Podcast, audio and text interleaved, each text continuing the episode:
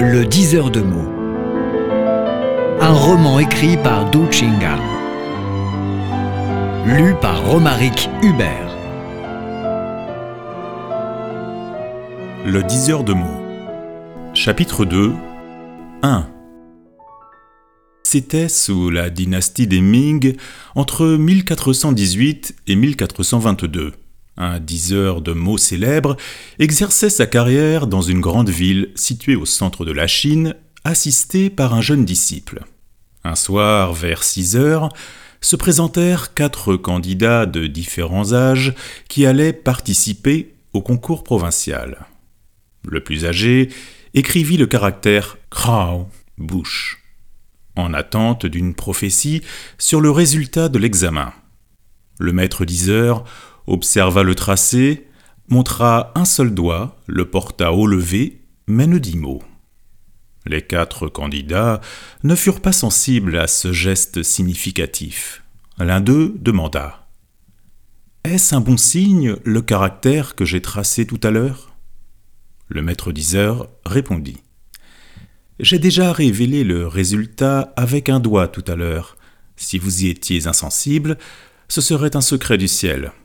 Pour l'heure, je ne peux pas le dévoiler. Je vous livrerai la réponse à la suite de l'examen, et vous me paierez après coup. Les candidats s'éloignèrent, le maître ferma les yeux pour nourrir son âme. Mais le disciple s'inquiéta, demanda d'une petite voix Maître, avec un trait droit sur un krao bouche, vous avez composé un jong qui signifie réussir. Mais ils sont quatre. Vous avez montré un seul doigt. Cela suffit à parer à toutes les éventualités Précise-moi ce qui ne va pas. Si deux sont retenus, je dirais une moitié de retenue. Si les quatre, tous, réussissent, j'annoncerai une totalité. Si tout le monde échoue, je déclarerai pas un ne réussit. Le disciple se gratta la tête, stupéfait d'admiration. Mon maître est un grand diseur de mots. Ce un divinatoire peut en effet tout englober. Quelle puissance ésotérique J'attends de vous plus d'enseignements en la matière. Le maître continua d'initier son disciple à la magie de un. Écoute-moi bien. En chinois, le caractère ciel débute par le caractère 1 le caractère terre, se termine par le caractère 1. Ce trait apparemment simple relie en fait le ciel et la terre. Dans le livre des mutations, on dit Du taiji sont nés deux pôles qui engendrent quatre manifestations.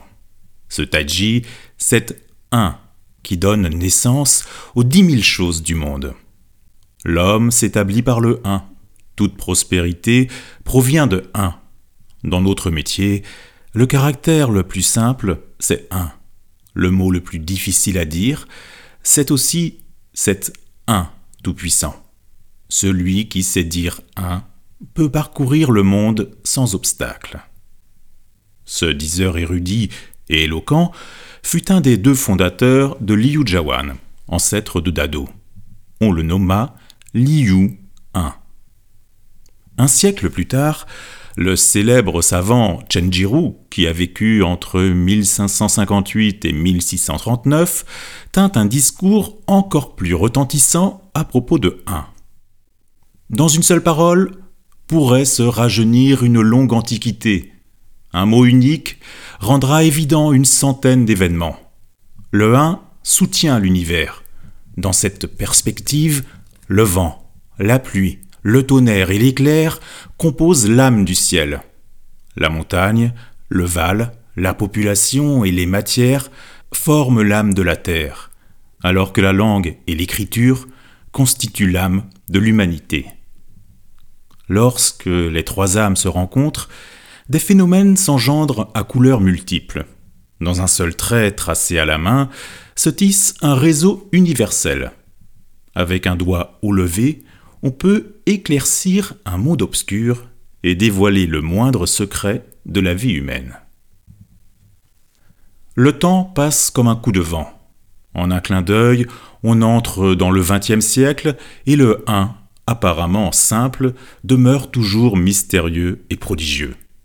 À son tour, Dado devint un diseur excellent à déchiffrer le 1.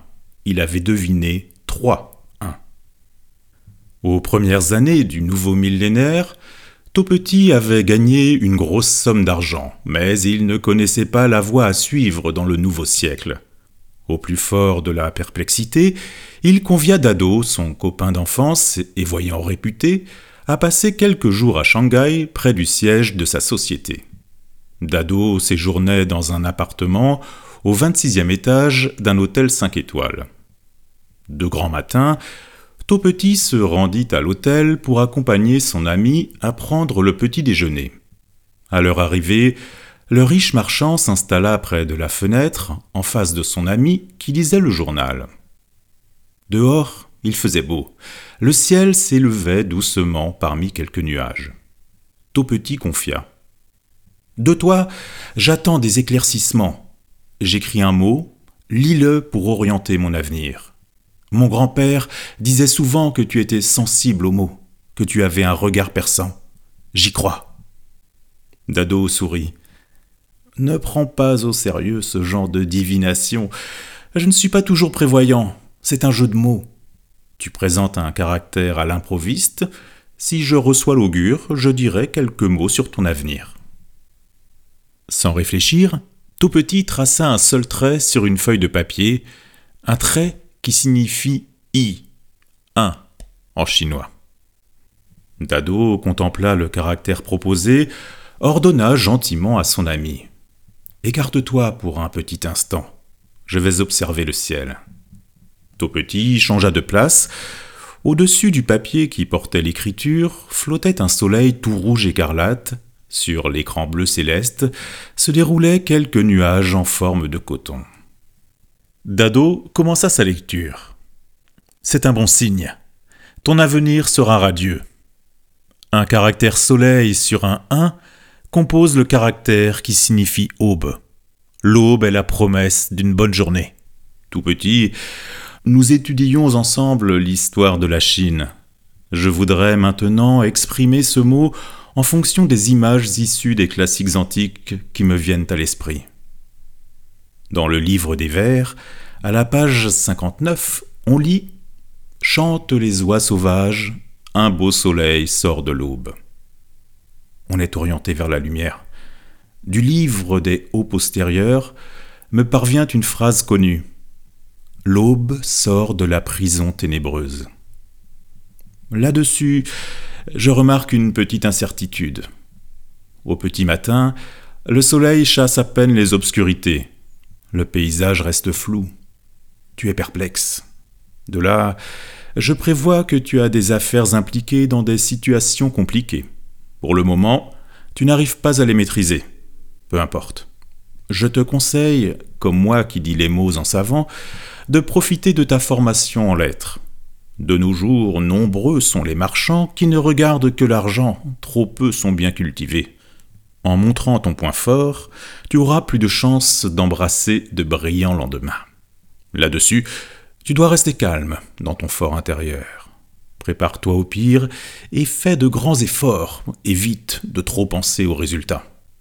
Retiens par cœur cette formule. L'homme propose, Dieu dispose. Émerveillé et ravi, Taupetit parla plus vite. C'est un tour de maître, je ne te cache plus mon secret. Ce soir se tient un dîner crucial. Si la chance me sourit, j'obtiendrai une grosse affaire commerciale.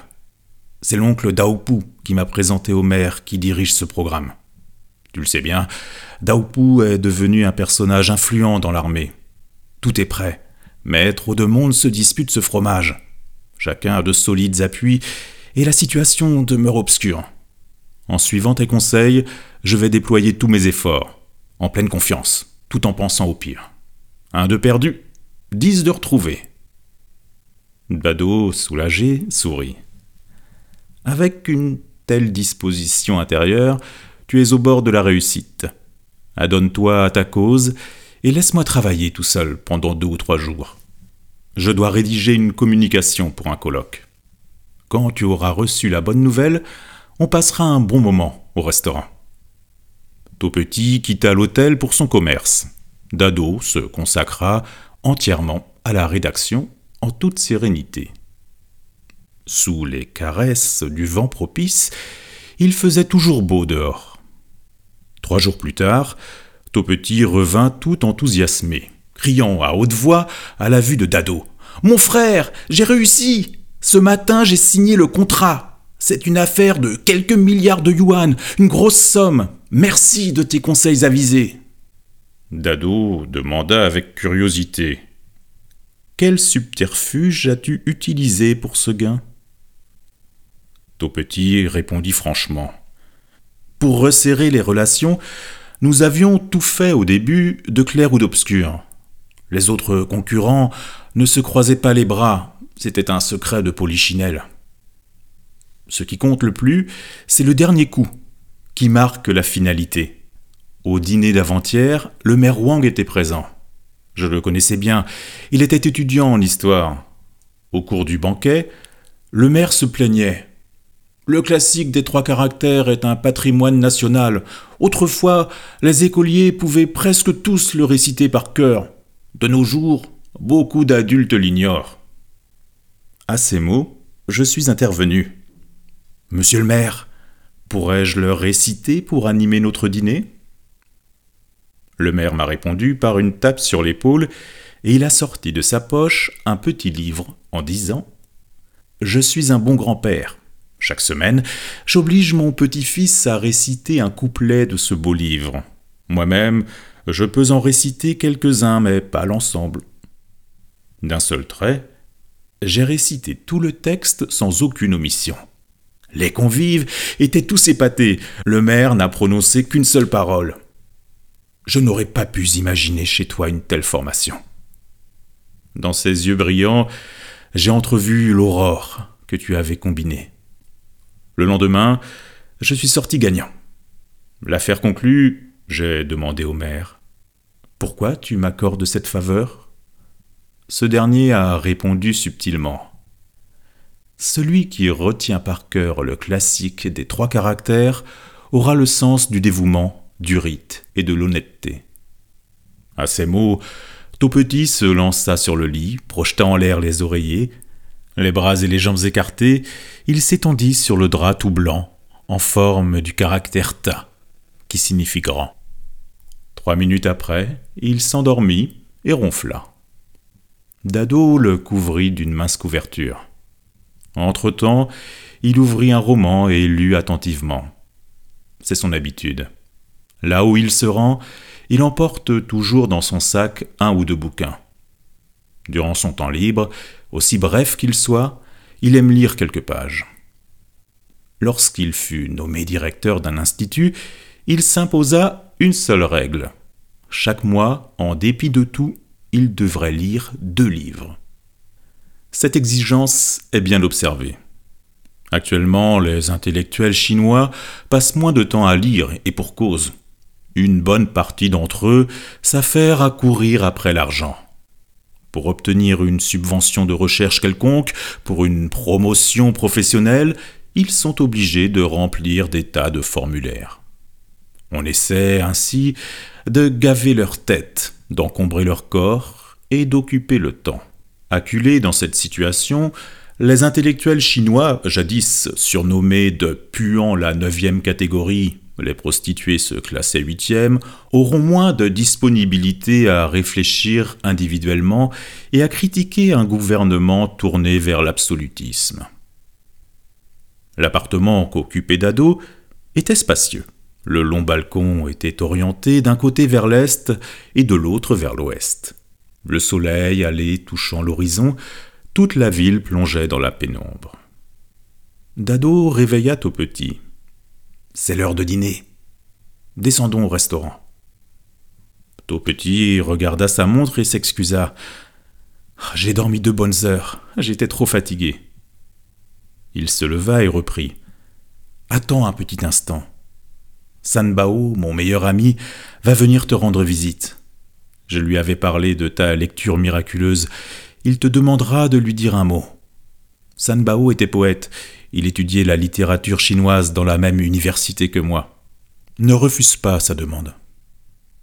Je t'entends souvent parler de ce personnage. D'ordinaire, je ne lis pas pour les inconnus. Je te réserve une exception. On sonna. C'était Sanbao. Petit ouvrit la porte. Un homme de grande taille entra, au sourire radieux. Il s'adressa cordialement à Dado. Bonjour, cher maître. Je suis l'ami de Petit. L'ami de mon ami est aussi mon ami. Petit ne m'avait pas prévenu de sa venue, sinon je serais allé t'accueillir à l'aéroport. Cela dit, le visiteur généreux sortit de son sac deux cartouches de cigarettes pavillon de la grue jaune au prix exorbitant. Petit m'a dit que tu fumes. Je t'apporte quelques cigarettes de ton pays natal. Le bon tabac fait le bon écrivain. Dado reçut le cadeau, remercia le donateur et engagea avec lui une conversation des plus sincères. Petit me parle souvent de toi. Ça me fait grand plaisir de te rencontrer ici à Shanghai. Prends place. Sanbao s'assit dans le fauteuil du balcon côté ouest et explicita la raison de sa visite. Je viens pour un éclairage. Je compte sur tes conseils. Dado accepta de bon gré. Je suis à ta disposition, mais ne crois pas trop à mon dire, c'est un jeu de mots. Le demandeur sortit son stylo et son carnet, écrivit sans réfléchir un I, qui signifie un. Le diseur observa silencieusement le mot, examina l'environnement et contempla le ciel crépusculaire. À l'ouest, les nuages étaient empourprés par le soleil couchant. La nuit commençait à descendre. Le semi-voyant demanda en douceur Dans quelle direction voudrais-tu que je dise ton mot? On nous a proposé des travaux pour trois bâtiments. Je voudrais savoir si je dois ou non les réaliser. Dado dit l'aventure. Comme tout petit, tu as écrit I, qui signifie un. Sur le même mot, je prendrai une autre orientation. Lorsque ton ami traça un trait sur le papier, c'était le petit matin. Je voyais aube. Au moment où tu me proposes le même I, le soleil a franchi l'horizon. C'est un matin renversé, le contraire d'un bon augure. Comme tu es un ami intime de Petit et que tu l'avais entendu parler de sa première lecture, je dois déchiffrer les deux i en corrélation. Dans ma première lecture, j'ai cité une phrase tirée d'un ouvrage historique L'aube sort de la prison ténébreuse. Cette citation est suivie par Le soir, on rentre au cachot. C'est un mauvais signe. Je te conseille vivement d'abandonner ces travaux, sinon tu risques la prison. Au bout d'une petite hésitation, Sanbao prit sa décision. Bon, je t'écoute. Laissons tomber les trois bâtiments. Merci de tes conseils. C'est l'heure de dîner. Je vous invite à boire un verre. Petit raccompagna ensuite Dado jusqu'à l'aéroport. Au moment de se dire au revoir, le premier présenta au diseur une montre pour femme. Tu t'es marié avec Linda en France, je l'ai su bien après. Ceci est un cadeau sincère en retard pour ta femme. Ne le refuse pas. Préoccupé par l'écriture et les recherches académiques, Dado ne connaissait pas les marques de luxe. Il empocha la montre, puis se dirigea vers la porte de contrôle. Lorsque Linda reçut la montre, elle s'étonna. C'est une Rolex. Elle coûte dans les deux cent mille yuan. C'est un cadeau trop onéreux. Tu aurais dû refuser. Dado se justifia. Tu le sais bien, j'ignore le prix des marques de luxe. Je la croyais plus une montre ordinaire. Il décrocha le téléphone et passa un coup de fil à Petit. C'est un cadeau trop extravagant, cher ami. Linda me le reproche en ce moment. Petit rétorqua avec éloquence. Ne t'attarde pas sur le prix, c'est un petit signe d'amitié. Si Linda est contente, j'en serai ravi, et n'en parlons plus. Le ciel doit récompenser ta compétence divinatoire. Dado ne répliqua plus et confia à sa femme. Tout petit est un type généreux et sincère.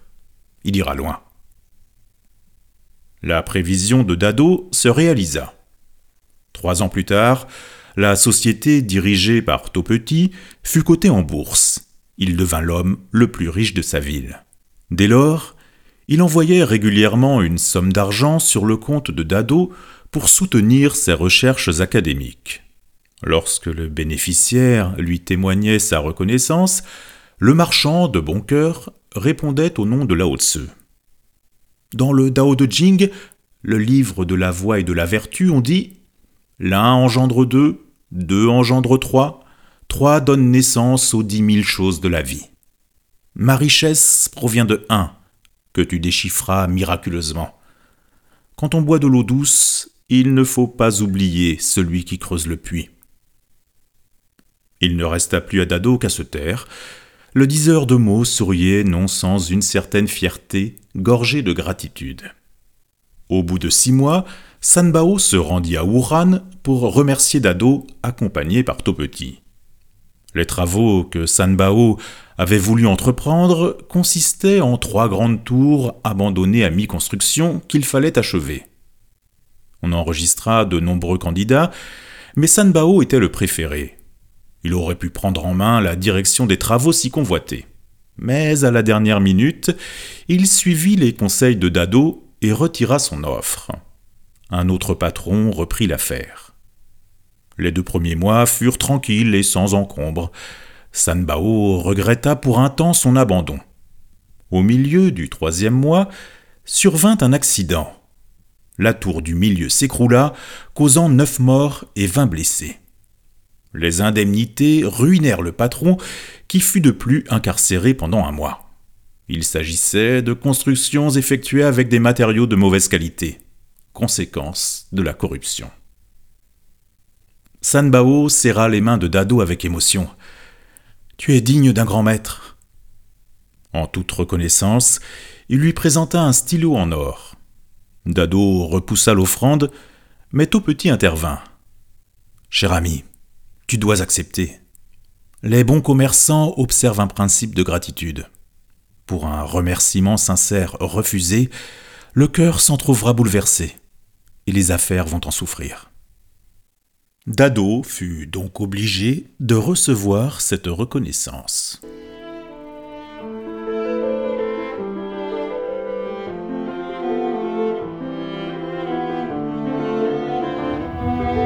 Le diseur de mots un roman écrit par Du Chingal.